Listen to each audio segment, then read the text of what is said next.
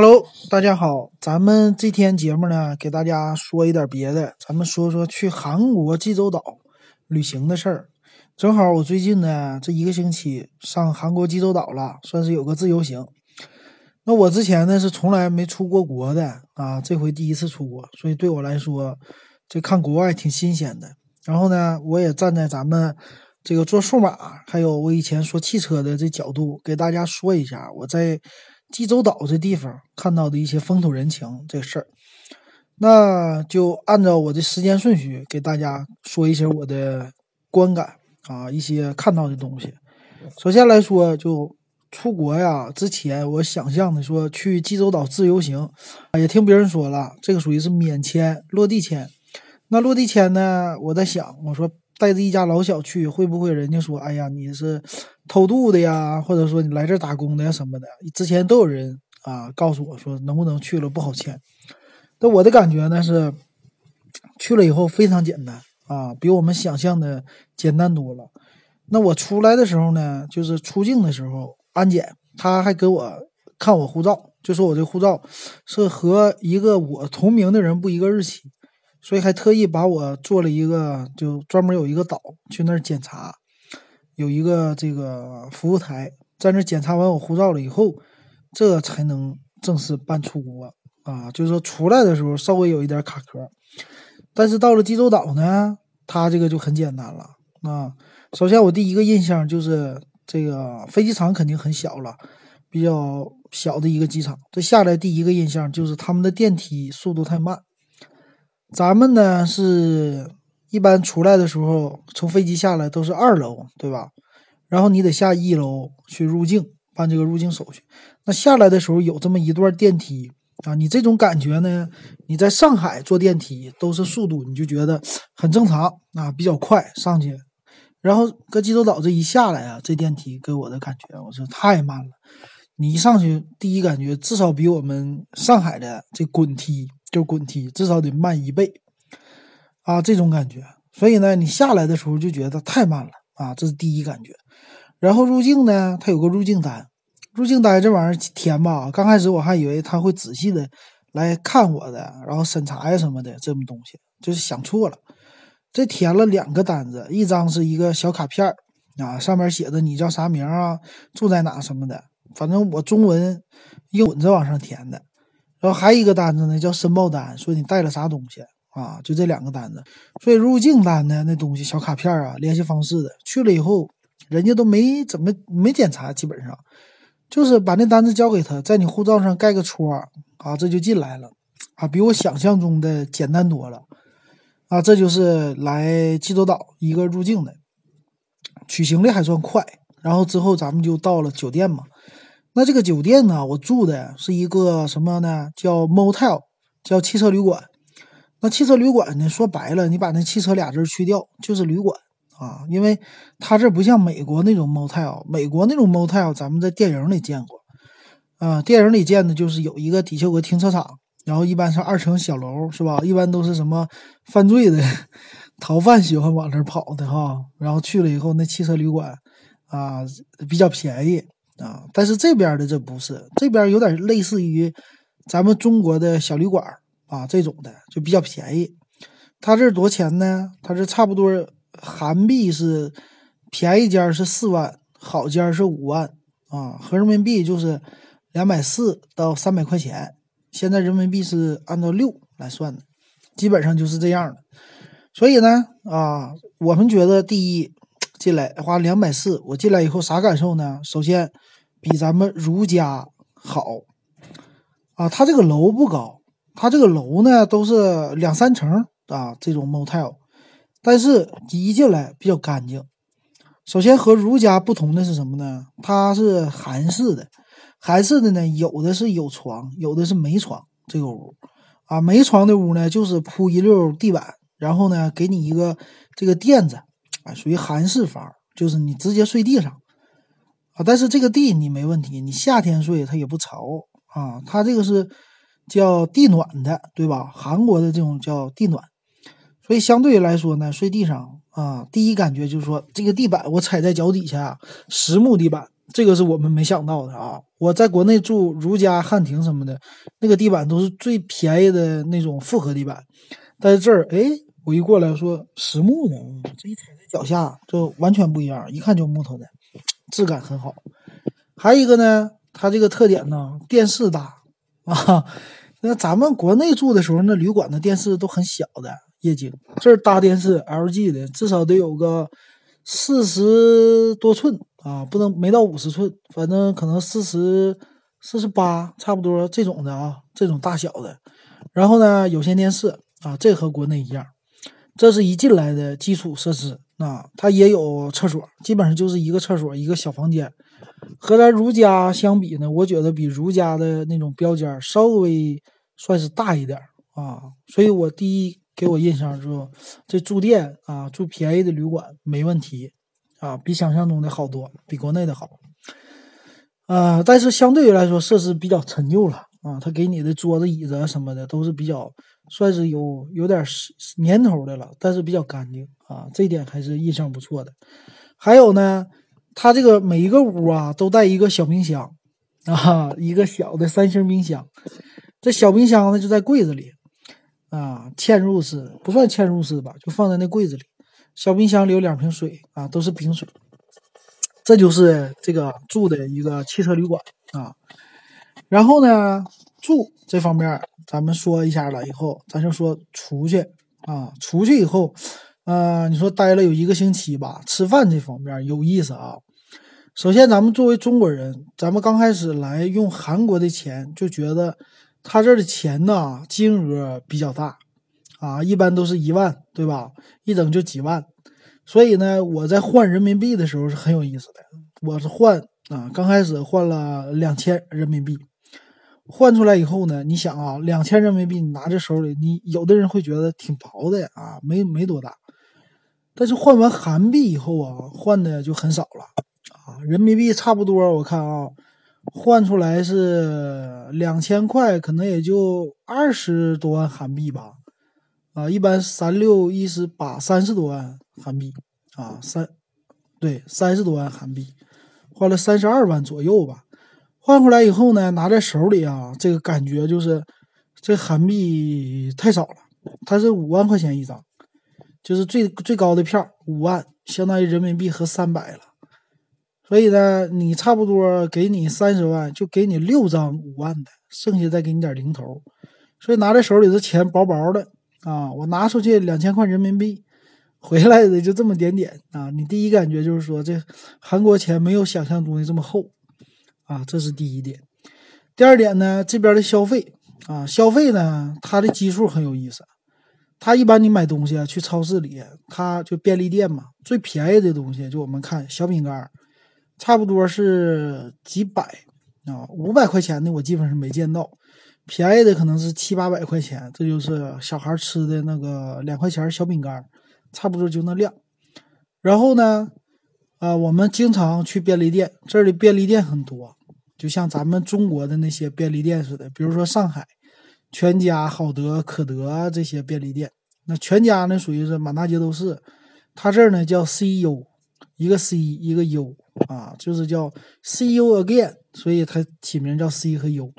这便利店到处都是啊，有点像咱们上海那儿的全家那种感觉，然后买东西挺方便。还有呢，Seven Eleven 啊，Seven Eleven 的相对来说就不算是太多了啊，然后相对来说产品比较少。那这我挺喜欢这儿的便利店的，我在这儿的便利店呢买了很多东西，也尝了很多第一次尝的。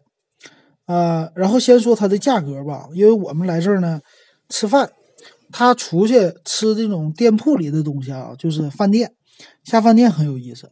这下饭店它不像是中国的这种饭店一样，他这儿的饭店呢，就是说白了，你吃的东西都是韩餐，韩餐的冷面呐，嗯，泡菜属于小菜啊，一般没有专门的是什么汤饭呐，就什么大酱汤还没吃到，有什么猪肉啊。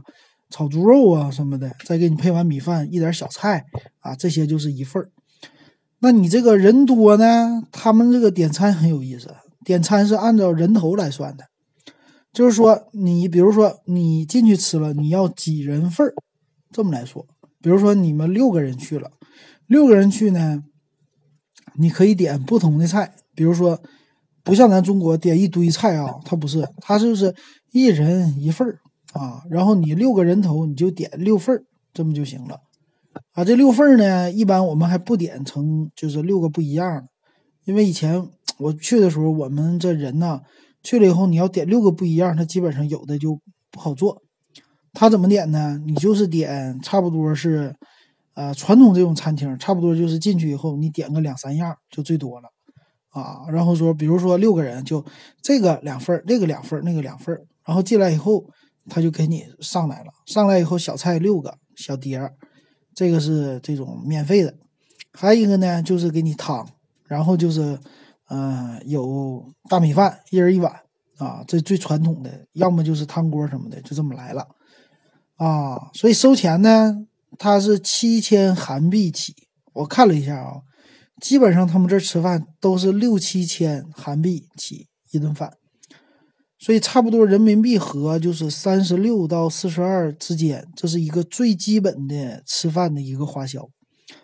所以你就是等于说你在中国你下饭店，不是那种炒菜店，他这个方式和那个兰州拉面有点像。就是一进去，一人一碗拉面啊，一人一碗拉面，差不多中国十几块，他这就是六七千起啊，就这样的。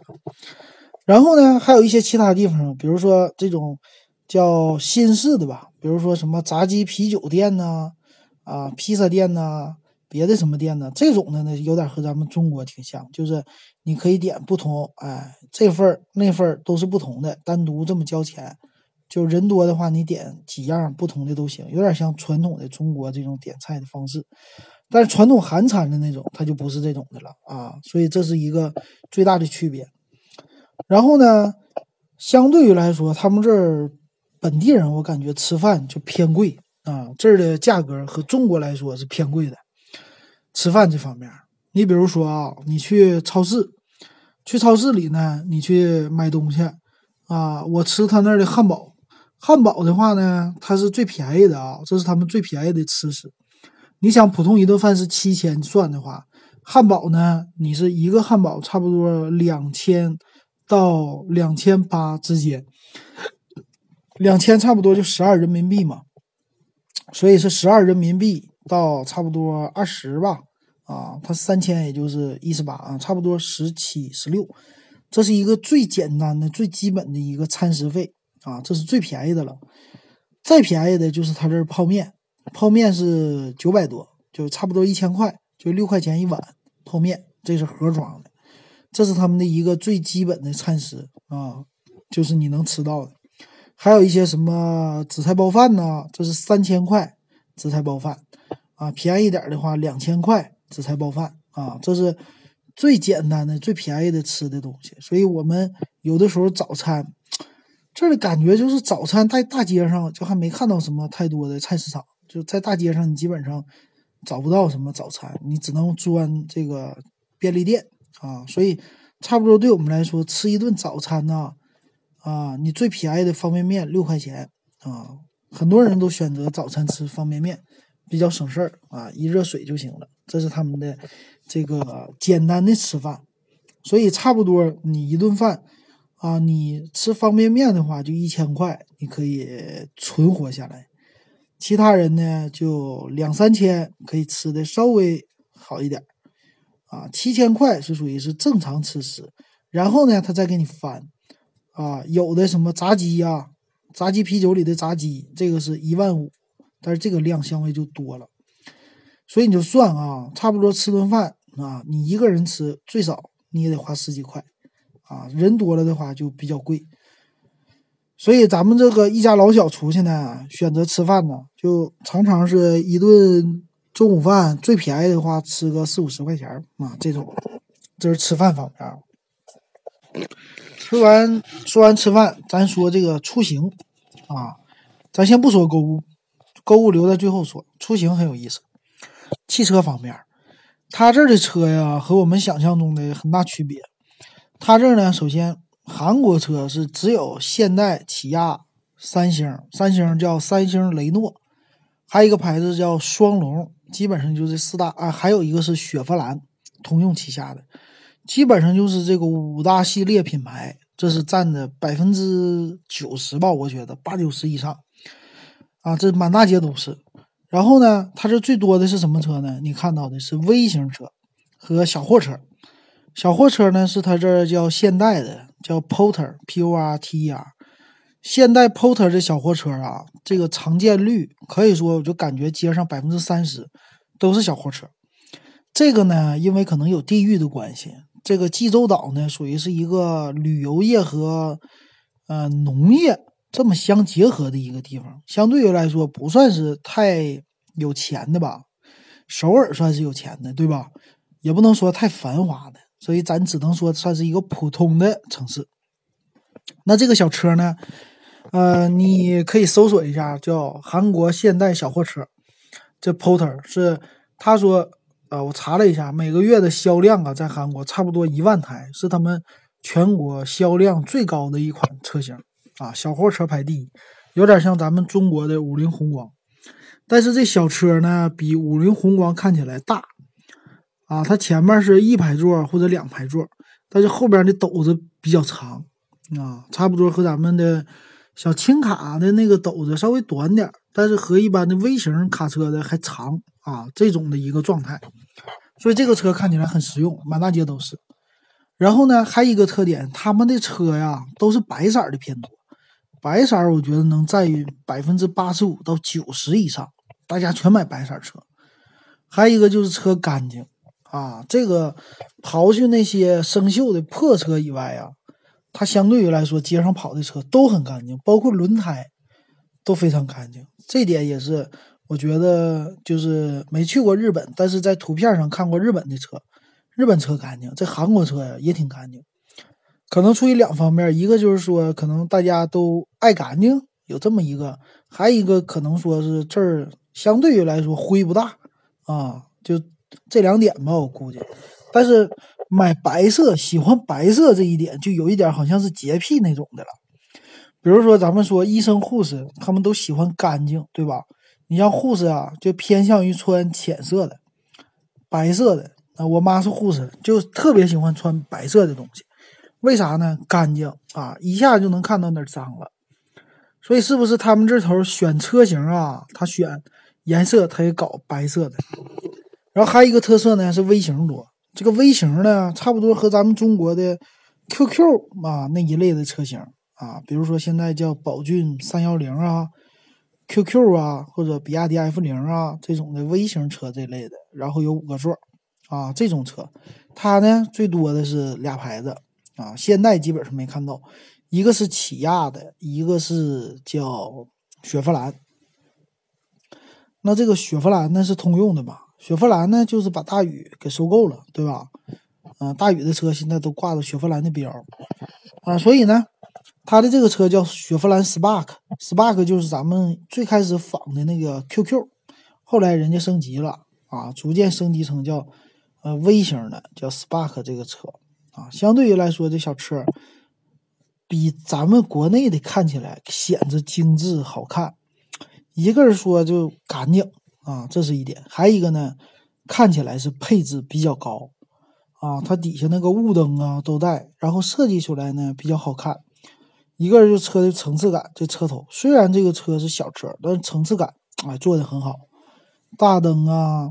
嗯，进气格栅呢，再加上底下的这个小灯，给你整的好看。嗯，还一款车呢是起亚的啊，起亚的这车也和这 Spark 看起来差不多啊，感觉都是一个小微型。起亚应该叫 K 一啊，这车在国内没有，国内最基本的叫 K 二啊，起亚的 K 二这个系列相对来说比它大一点。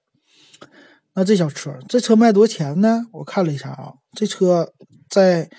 呃，新闻上我看是一千万韩币，差不多六万块人民币左右啊，六万六万一这种。然后我看呢，呃，新闻上报道说他们买这个车促销还很有意思，因为这两个车型是竞争对手，还很多人愿意开，所以呢，他们俩促销的竞争很好玩，就是买车送冰箱，送什么冰箱呢？送三星或 LG 的冰箱。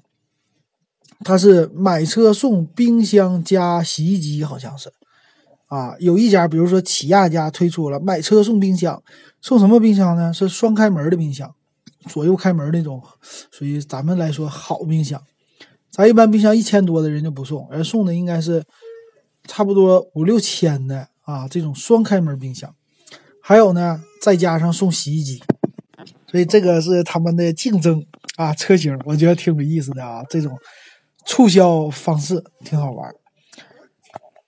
然后这边的出租车呢，还都是好车，出租车都是现代和起亚，起亚的是 K 五，现代的索索纳塔，基本上再高级。有个叫现代的，叫什么？那个我不知道，比索纳塔高一级别的，基本上就这三款车型比较多。然后这个出租车呀也是干净啊，我打过几次。出租车呢，起价费差不多两千八啊，你我打的二点四公里，差不多四千，二十四块钱人民币啊，我觉得还行，不算是太贵。因为上海出租车呀，现在起价也是十八块、十八九块这种好一点的车。十八九块呢，合韩币也得三千块了啊！它两千两千八起吧，还两千起，我没记太住啊。所以差不多和咱中国的看起来有点有点像。然后上海这开出去三公里，差不多也是二十块啊。我觉得出租车不算是太贵。那不一样的是，出租车里真干净。首先，这个出租车在外边就是非常干净，看起来很新。我打的一辆车，有个司机，他那车跑了四十五万公里，他跟我说开了四年了，开了四年呢，这个车呀，你一进去就跟新车，外边啊非常新，就是你差不多家用的使用个两三年的车得保持那么新啊，所以呢，一进去以后，进去里边也非常新，里边可能说只有这个磨损的地方是扶手的地方稍微旧一些，但里边这个座椅啊什么的很干净。进去以后就觉得很舒服啊，这种感觉。然后司机呢很有意思，夏天空调打得很凉。然后司机吧，他有的是穿短袖，有的我见的司机是戴个小太阳帽啊，然后穿工作服，就有点像咱们这个产业工人啊。比如说造汽车的工人，他不是有工作服吗？还是个长袖的，里边套一件，外边一件长袖的 啊，这种感觉在那开车啊，这点挺好玩的，我觉得。然后空调打的还贼凉，然后呢，这个车还有一个不一样的地方，就是，嗯，好像是现代的那款车呀，索纳塔呀，你看顶棚，它这个顶棚是包过的，就是什么呢？它不是咱们普通那种绒布顶，就是平的，它是那种类似沙发的，中间有那个铆钉的那种感觉，啊，就是美式大沙发铆钉的，所以它上边是有层次感的那种铆钉的。呃，一个一个钉进去的，类似的那种沙发样子的顶棚，这个就显得很高级了，你知道吧？就我虽然没摸，但是一坐车就坐的，哎呀，这看起来这个和普通车就不一样哈，这里边就有那种高级感啊。这我的，但咱中国我查了一下，也有这种可以自己来做、自己来包这个顶棚的啊，这是我第一次见到的，很有意思。还有一个呢，啊，就是。韩国的车喜欢贴车门上贴这种防撞条，这条呢就是中国买新车的时候门上给你带的那个，嗯，蓝色方块的那么一个防撞条。哎，所以我一来韩国以后，我走在街上，我就是济州岛，哎，怎么好多车它都有那个防撞条呢？难道都是新车吗？后来一看多了，那旧车也有啊。这东西是，呃，就是防止开门。划着的啊，就这东西，这是他们的一个特色。嗯，满大街这个车不能说一半吧，都百分之三十、四十是有这东西的。然后在超市里我也买了，这是一千块钱四个，就是六块钱四个，还不算贵啊。贵一点的十块钱四个，好一点的啊，这挺有意思啊。呃，说到这个车呢，还有一些，我觉得这边开新款的车的人呐，没有街上那么多，开旧车的人反而很多。你比如说。现代的，现代的一款老 SUV 叫途胜，不是不是叫途胜，是叫途胜吧？对吧，呃，就是相对来说比较老的，差不多咱们中国十年前的那种车型了。这边呢，我搁街上看的还非常多，但是还有那个瑞风，咱们中国的那瑞风面包，从现代这引进过来的，途胜也是现代的嘛。这种车很多，还有那小货车，所以你在街上经常能看到破车。但是有一点啊，破车虽然旧，但是呢，它还是干净。你就包括那个轮胎，它洗的还是干净。轮胎不能说亮，但就是干净啊，这种感觉。车虽然旧，但是看起来不是那种破破烂烂的感觉。这点和中国是最大的一个区别，这是对我来说的。在发动机方面呢，这边喜欢用柴油车啊。从路过的时候，我听的都柴油机的声，这可能是比较相对于来说环保，或者是油耗偏低这么一个结果。它的汽油钱我看和咱中国差不多，加个油好像是一千几。啊，一千块钱最便宜的可能一千吧，也就六六七块钱。我觉得就六块七块到八块这水平吧，和咱们中国我觉得是一样的，没什么区别的。啊，这是汽车这方面，但是你坐公交车也挺贵的，坐公交车它这就贵了，它这公交车起价好像是一千，上公交车，那公交车一千就六块钱吧，它不像中国一两块是吧？你贵一点的就两块钱，这点相对来说比较贵。然后呢，公交车的座很好，公交车的座有点像长途大巴，都是那种皮座啊，软的这种座椅，而且好像上的人不多啊，所以说它的这个座啊，嗯，安排的比较多，偏多的，它不是那种单排座，它整的是双排座，然后一般是上车刷一次卡，下车刷一次卡，这个卡呢，你就可以买公交卡，叫 T Money，T Money 这卡呢。十八块钱啊，三千块钱韩币卖给你，它是不退的啊。这个不像咱中国叫交通卡叫押金啊，它这叫购卡费啊，不给你退钱。所以我买了一张，买了一张就不能退钱了。但是这个卡呢，它可以消费，就和香港的什么八达通一样，你去便利店啊、打出租车呀什么的，这些都能消费，这是它的好处啊。基本上车就说到这儿，差不多。那说完了车，咱们就要说电子产品。咱们是做电子数码这个点评类的节目。电子产品呢，我跟你说，我在这看的还真不多。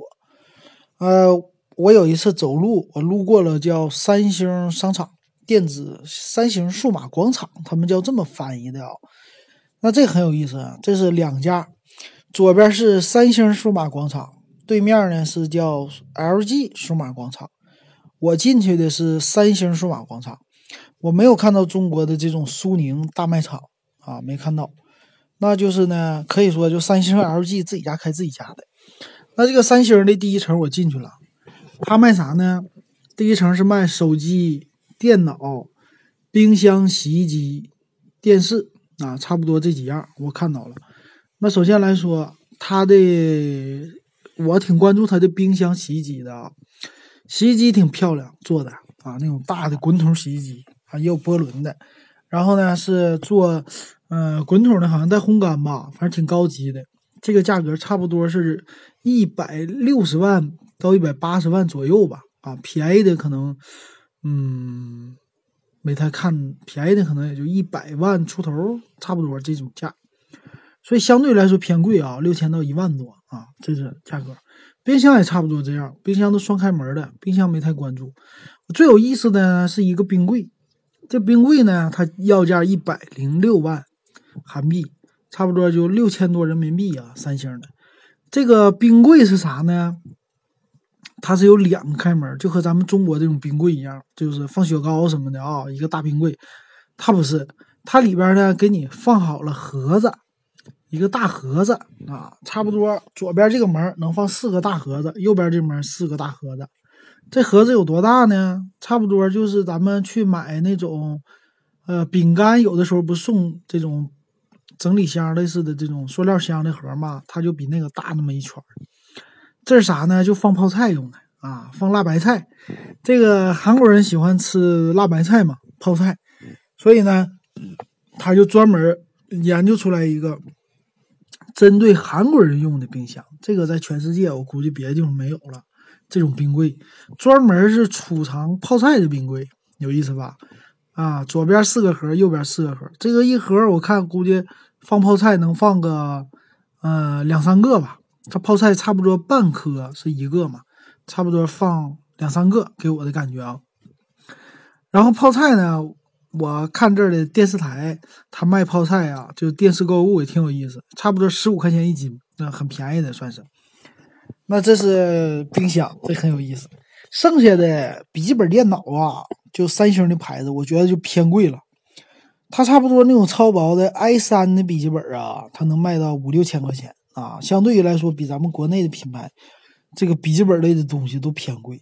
还有一个电视，电视呢最便宜的是卖到了三千多啊，差不多是三四千吧，具体我还有点忘了啊。反正就是几十万韩币，差不多一不到一百万韩币吧，六七十万，差不多这种最最小的电视。呃，四十多平，四十多寸呢，四十多寸的这种的啊，这是三星的，其他的好一点都一百多万，两百万的我好像，嗯，没看到，两百万的，反正一百八十万有的啊，这种的，所以相对来说，比中国的电视贵多了，我觉得。还有一个手机，平板我就没怎么看了，不太关注平板，平板也都三星的，那手机呢，三星的勾系列。勾系列的差不多是三十万韩币，因为它这都是合约机，它不单卖嘛。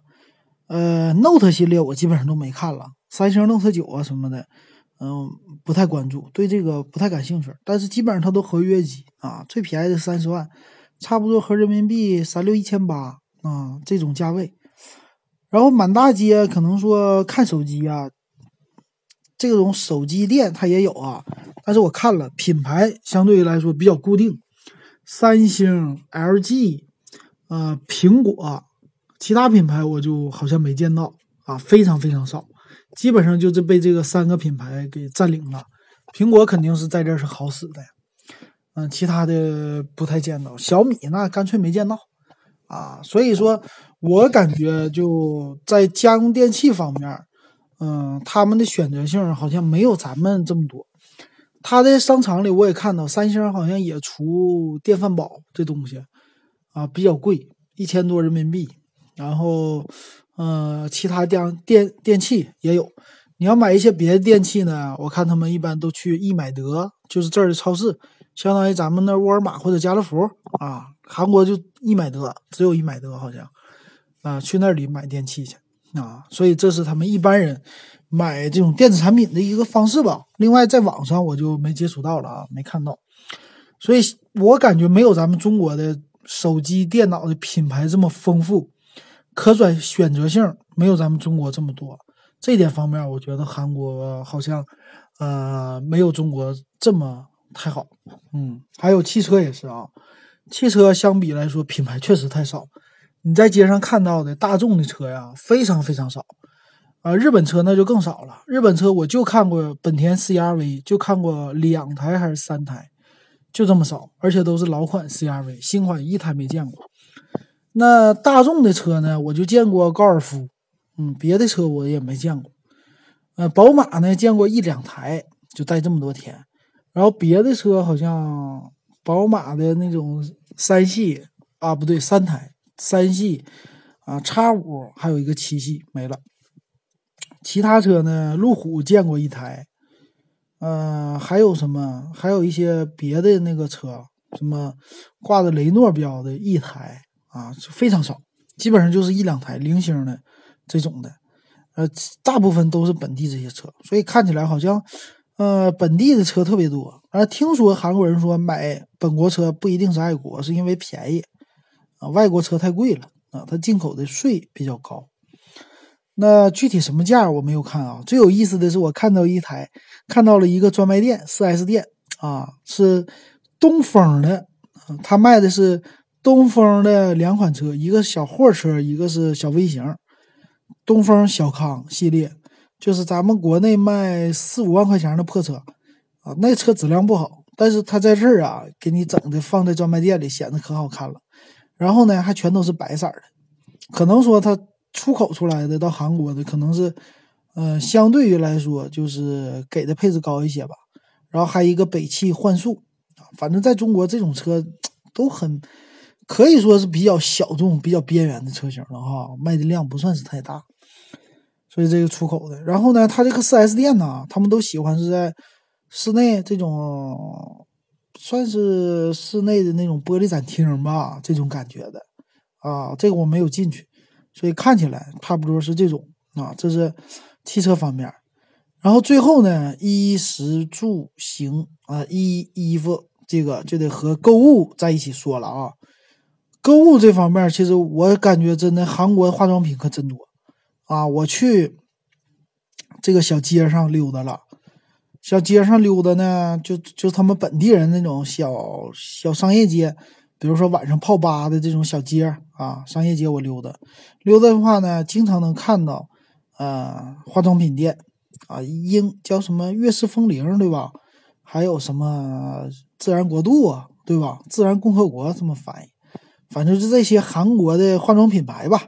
啊，这种店特别多，然后中国人，嗯，喜欢进去大笔来消费，呃，相对于来说，我看啊，嗯，相对于来说，这个价格还算是比国内便宜，但是我感觉没有想象中的便宜那么多。比如说这个悦诗风铃，这是还有什么 The Face Shop，对吧？这俩品牌，这相对来说，在中国算是大品牌，比较有名的韩国品牌。那 Face Shop 呢？那个面膜我给买了，买了的话它是打折，打完折是，呃，就买一送一，买十送十，一万韩币二十个面膜，平均一个三块钱。那在国内呢，这个价格是十个不打折的情况下，十个原价是也是六十多块钱，七十块钱吧，也就这样，或者七十二块钱，所以没贵太多。但是呢，国内好像没有打折，他这韩国没事就给你打打折。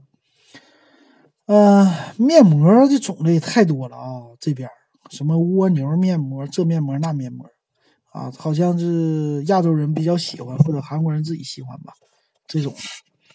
然后你去什么地下购物街，也都是化妆品，反正我是不叫不上名啊。这个女的进去以后，什么口红啊，啥啥啥的，他们都能叫上名来，啊，都见过的。但是总体来说，跟国内的正版相差的价格，我第一感觉是不算是太多的，差个百分之十左右。啊，这种感觉。剩下的呢，我去超市比较多，易买得超市。易买得超市啊，它的购物的东西就比国内花样多了啊。买一些吃的东西啊，我感觉这个花样是挺丰富的，但是价格有些是便宜，有些是贵的。你比如说韩国的方便面，韩国的方便面呢，袋装的差不多是六块钱一包啊，就是嗯。一千韩币一个，你买一包六六包的，差不多六千，最便宜的也是四五千韩币，就四六二十四呗。所以相对于来说，他们的泡面价格比咱们国内的多太多了。你就十几块钱五包的这种五连包的啊，国内十几块，这这差不多就两千五韩币，那没有，完全没有。所以它这个袋装的面和盒装的面，盒装面和人民币，我感觉和中国的价格差不太多。但是袋装的相对来说偏贵啊，这是方便面，还有一些其他东西最贵的，我觉得就是呃饮料和小食品。饮料呢，你一般咱们去便利店里买，咱们说康师傅统一冰红茶或者康师傅冰红茶，类似什么王老吉类似这些啊，这种就是瓶装的，差不多三块五也就够了，最贵的五块钱到头了。那韩国呢，差不多一千三到一千五韩币啊，就是。八块到十块之间啊，这是他们一瓶的一个价格，所以我觉得有点贵。嗯，别的东西啊，小食品也贵。小食品，你像咱们吃那个薯片啊，小包装的，三五块钱的薯片，在这儿也是十块钱起，最便宜的能八块钱就不错了。你六块钱的都买不到啊，就是一千韩币买不到，一千三百韩币到一千五百韩币差不多，就是这个价格。所以我觉得小食品我这从来没吃过，从来没打开过。我买的最便宜的小饼干，差不多七千韩七百韩币，就是七六七四块二啊，这种小饼干，这是最便宜的了啊。所以这个消费我觉得和咱中国比比较贵，但是什么冷面呐，这东西啊，和咱中国价格差不多啊。香肠类的东西偏贵，最贵的是他们的蔬菜水果，这地方水果可真贵，水果我吃那个。嗯，去看那个桃啊，桃他们说你买一个油桃，就我这油桃，我称了一下，八块钱，小油桃没你拳头大啊，这么一个小油桃。还有呢，西瓜那更贵了，三十多三十多块钱一个十斤的吧，可能是十斤的，差不多这么大吧，三四十块钱，四十块钱吧得啊，四块钱一斤。这普通西瓜啊，不是说什么那个那个啥的特好的西瓜。然后韭菜啊，这些菜我也看了。韭菜呢是按照我看这个差不多这一小把韭菜得是，嗯，在超市里我估计得有不到一百颗吧，啊五六十颗这种的，差不多六块钱，啊，这就偏贵。它菜市场也有啊，菜市场的话好像卖韭菜也是六千一捆啊，这种的中捆韭菜差不多一斤多吧。啊，这相对来说都挺贵的，这些水果尤其贵，所以我们在这吃水果吃的太少了。香蕉就论根卖了，香蕉六块钱一根儿啊，这种的感觉啊，挺贵的。嗯，这是这方面的啊，其他方面的话，嗯，衣服啊什么的，超市里这些东西和国内差不太多啊，就是某些东西品类好像比国内的看起来多一些，但是总体是有比国内贵的，有和国内差不多的。然后给我的感觉啊，总体就是，呃，生活这方面相对于来说，它的成本呢，主要是在吃上，呃，用的成本不算是太大。然后房租我也看了，中国人在这儿租的那种叫五八同城，你可以去看五八同城上有济州岛啊这个选项，这个城市你去了你就能看到，它差不多是五十万韩币能租一个房子。啊，五六三千，最便宜的三十万，三十万三六一千八人民币，差不多能租一个小房间啊，小房间的这种的，差不多就和我住的那种小房子差不多吧。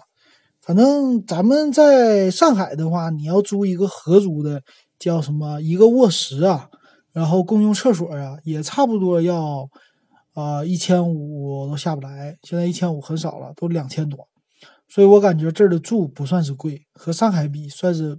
差不多啊，这种感觉啊，这是基本的这些的感觉啊。然后剩下的就是旅游，对这个自然风光这儿的旅游去了以后呢，我感觉济州岛这个地方呢是演绎的什么的，反正花钱的地方，就是这个导游带我们去了很多这个演演绎的，比如说啊杂技呀、海豚表演呐。嗯，还有什么骑马呀这些项目，坐什么快艇啊。这些。还有一个是在一个叫什么公园里坐个小火车，这种公园好像挺有名的吧，叫 Eco Land，啊，差不多就这种的，这种的进去以后，你看门票都是一万到一万五左右，小孩一万，大人一万五，啊，就差不多，小孩六十，大人八一百，这种的啊，相对于来说，门票跟国内比，我感觉不算是特别贵，差不多，嗯，差不多这种感觉。啊，然后玩一天差不多是一个人，呃，六万到八万韩币，就是六六三百六到六八四十八啊，基本上是这个。你就跟团游，导游还不错的啊，就是我们没有跟那个这种国内的团进去，就是自由行再加上小团一组到这一组就行了，就跟着走就行了，没什么猫腻购物的，这点我觉得挺好。呃，剩下的呢就是吃东西了。这儿的吃东西，这个饭呢，嗯，因为蔬菜贵嘛，所以吃猪肉吃太多了，都给我吃恶心了。他的猪肉是最便宜的，所以这个导游带团啊，去哪都给你吃猪肉啊。中午炒猪肉、烤猪肉，这种感觉，五花肉全是这玩意儿。但是相对来说，这肉还挺好吃啊，就是没有那么大的肉味儿。就是腥味儿什么的还不多，它基本上炒出来都挺好吃的啊，这点还不错。所以我们这个一个星期待完呢，大家第一感受就是说，回国一定要狂吃水果，嗯，水果太贵，狂吃蔬菜，蔬菜太贵，这几天都没舍得吃，大家都没怎么吃到啊，这是呃一大的一个区别啊，这是算是我的一个啊穷游。啊，到了韩国的这么一个穷游这种感受吧，啊，不算是一个高级团啊，和别人的那种啊高级团不一样。呃，最后说的是补充一个，逛菜市场，这儿有个叫东门市场，就是他们这儿当地的菜市场。啊，逛菜市场呢，也是老大娘从家里拿的蔬菜来这卖啊，相对来说可能便宜点吧。啊，这地方产橘子，橘子相对来说就就是这个圆圆的，呃，圆圆的水果筐，那么一筐橘子差不多是五千呐，五千韩币吧，三十块钱。嗯，我估计也就是一两斤，差不多是这样的一个价位啊。然后我们看了一圈，蔬菜都偏贵。啊，也没啥吃的，然后小吃呢，它没有什么烤羊肉串什么的都没有，小吃的就是有叫什么鸡肉串，鸡肉中间一块鸡肉加一个年糕，一块鸡肉一个年糕格子的，这就算是他们的烤肉串了，三千韩币起，十八块啊，相对来说这些小吃都比国内贵多了，总体感觉花样没有国内的这种吃的多，但是偏的是人家超市里的花样。嗯，这些无论是小食品还是卖东西的，比咱国内多，这是两国的这个差异吧。我这么旅游的一趟感受，好，就给大家说到这儿。